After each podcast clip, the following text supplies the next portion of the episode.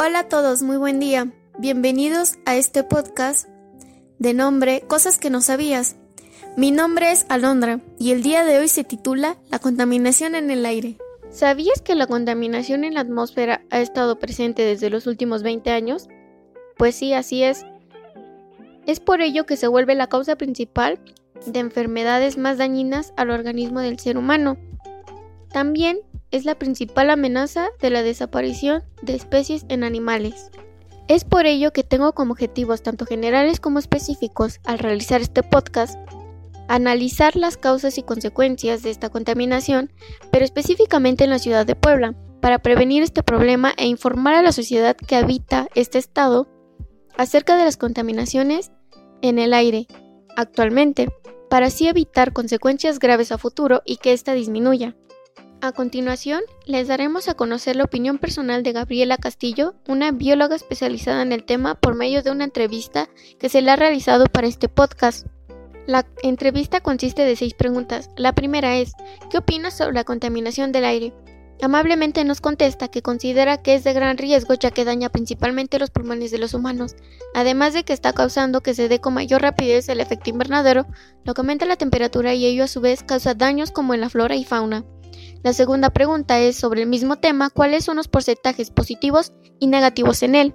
Nos contesta que pues hay varios contaminantes atmosféricos y todos causan daños en la salud, en donde nos da ejemplos que son dióxido de azufre, CO2, su concentración para que no cause daño en la salud debe de ser de 0.075 ppm.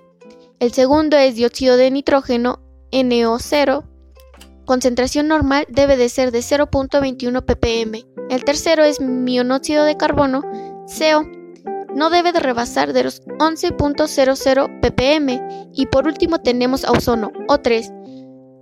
No es de un compuesto emitido directamente por una fuente específica, se forma por la reacción y combustión de precursores que se encuentran en las emisiones vehiculares e industriales y en los compuestos como la gasolina, vapores y otros solventes orgánicos.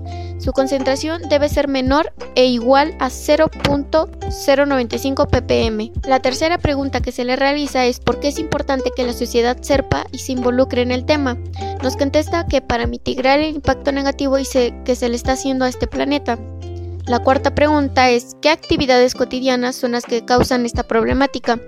Nos contesta que las fuentes principales son como vehículos e industrias, aunque ya hay normas que se están regulando fabricantes de autos para que estos sean más amigables en el ambiente y también se están vigilando industrias para que apoyen a emitir menos contaminantes atmosféricos. La quinta pregunta es, ¿qué se puede hacer en el hogar para prevenir la contaminación atmosférica?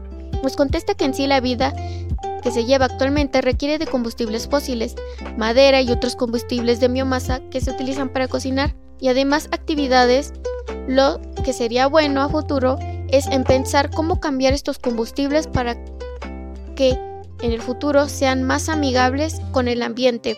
La última pregunta es, ¿pueden las acciones del ser humano ayudar a resolver el problema que se ha generado en el aire? Y nos contesta que claro, podemos mitigar estos daños siendo más conscientes en lo que consumimos para que el impacto sea, sea menor y darle más tiempo al planeta para que éste se recupere.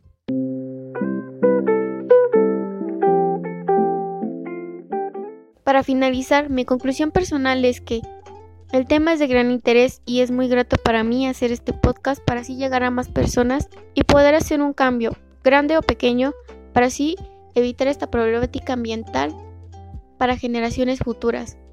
Y eso es todo por el día de hoy. Gracias por acompañarme y quedarte hasta el final.